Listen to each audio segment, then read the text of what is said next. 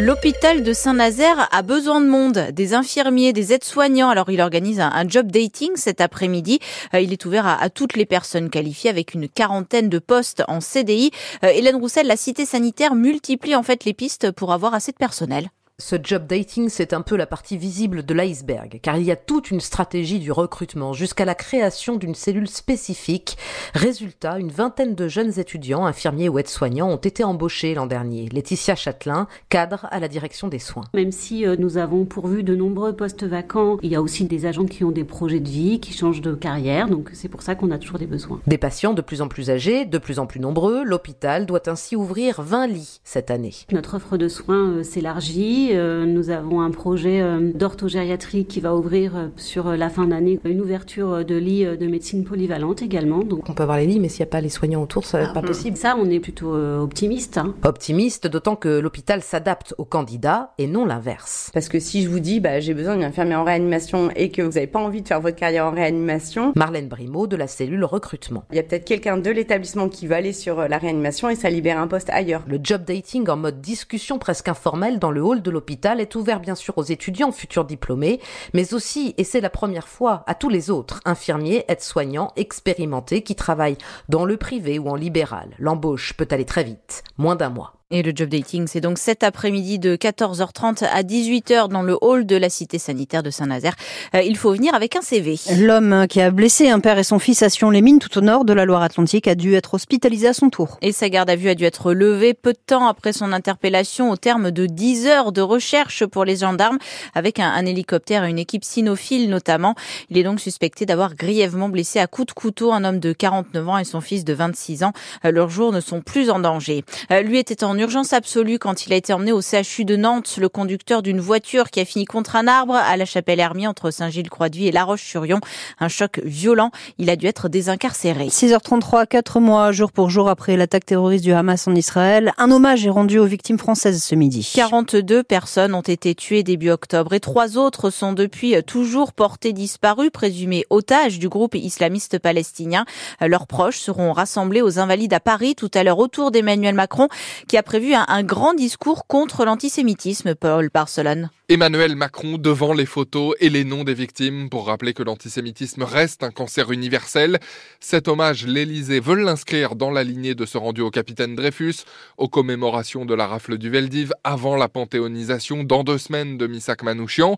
Là où s'épanouit l'antisémitisme, toutes les formes de haine prospèrent avec lui, philosophe inconseillé, au risque pour Emmanuel Macron de se voir, encore une fois, reproché de ne pas être allé à la marche contre l'antisémitisme le 12 novembre.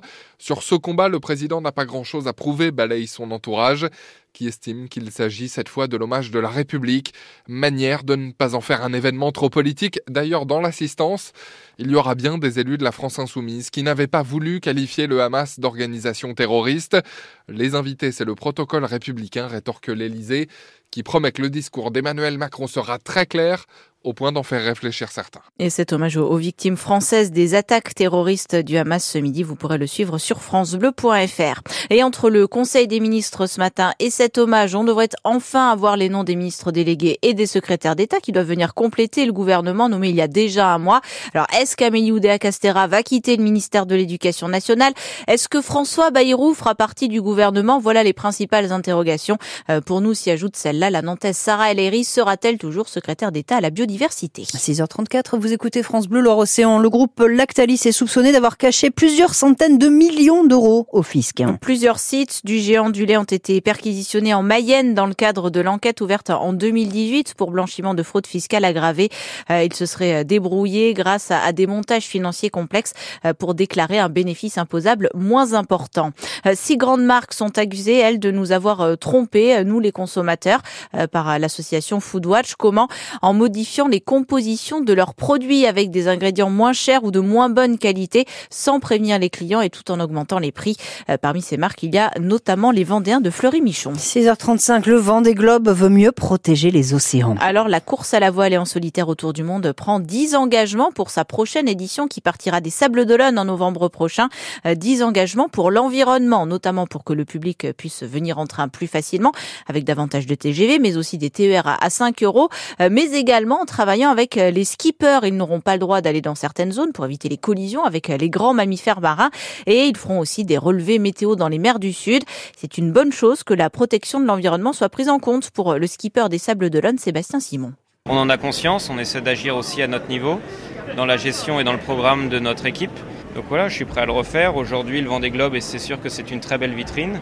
C'est un événement hors du commun le public qui est rassemblé ici au Sable d'Olonne dans notre toute petite ville fait que bah, évidemment ça amène certaines contraintes environnementales et puis on a aussi je pense prouvé que de par les innovations technologiques on était capable de mettre en œuvre des moyens qui ensuite dérivaient vers euh, le grand public ou à usage euh, notamment pour les plaisanciers et autres. Par exemple embarquer des, capteurs euh, avec, avec l'UNESCO, ça peut être une idée dès la prochaine édition?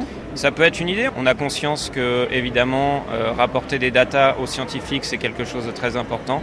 voilà, je pense on en est au début de l'initiative, il reste encore beaucoup de travail à accomplir, mais évidemment que nous on est très ouverts à ce genre d'initiative. Et est-ce que vous attendez le prochain Vendée Globe avec impatience? C'est notre question ce matin.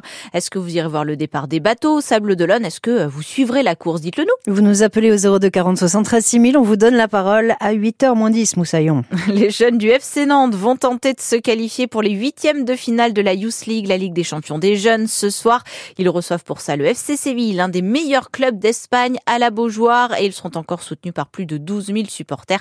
La rencontre est à 19h. Euh, le Stade Rennais s'est facilement qualifié pour les quarts de finale de la Coupe de France. C'est toujours le foot avec une victoire 6 buts à Sochaux. Ce soir, il y a plusieurs chocs entre Ligue 1 pour la suite des huitièmes. Le PSG face à Brest et Lyon qui reçoit Lille.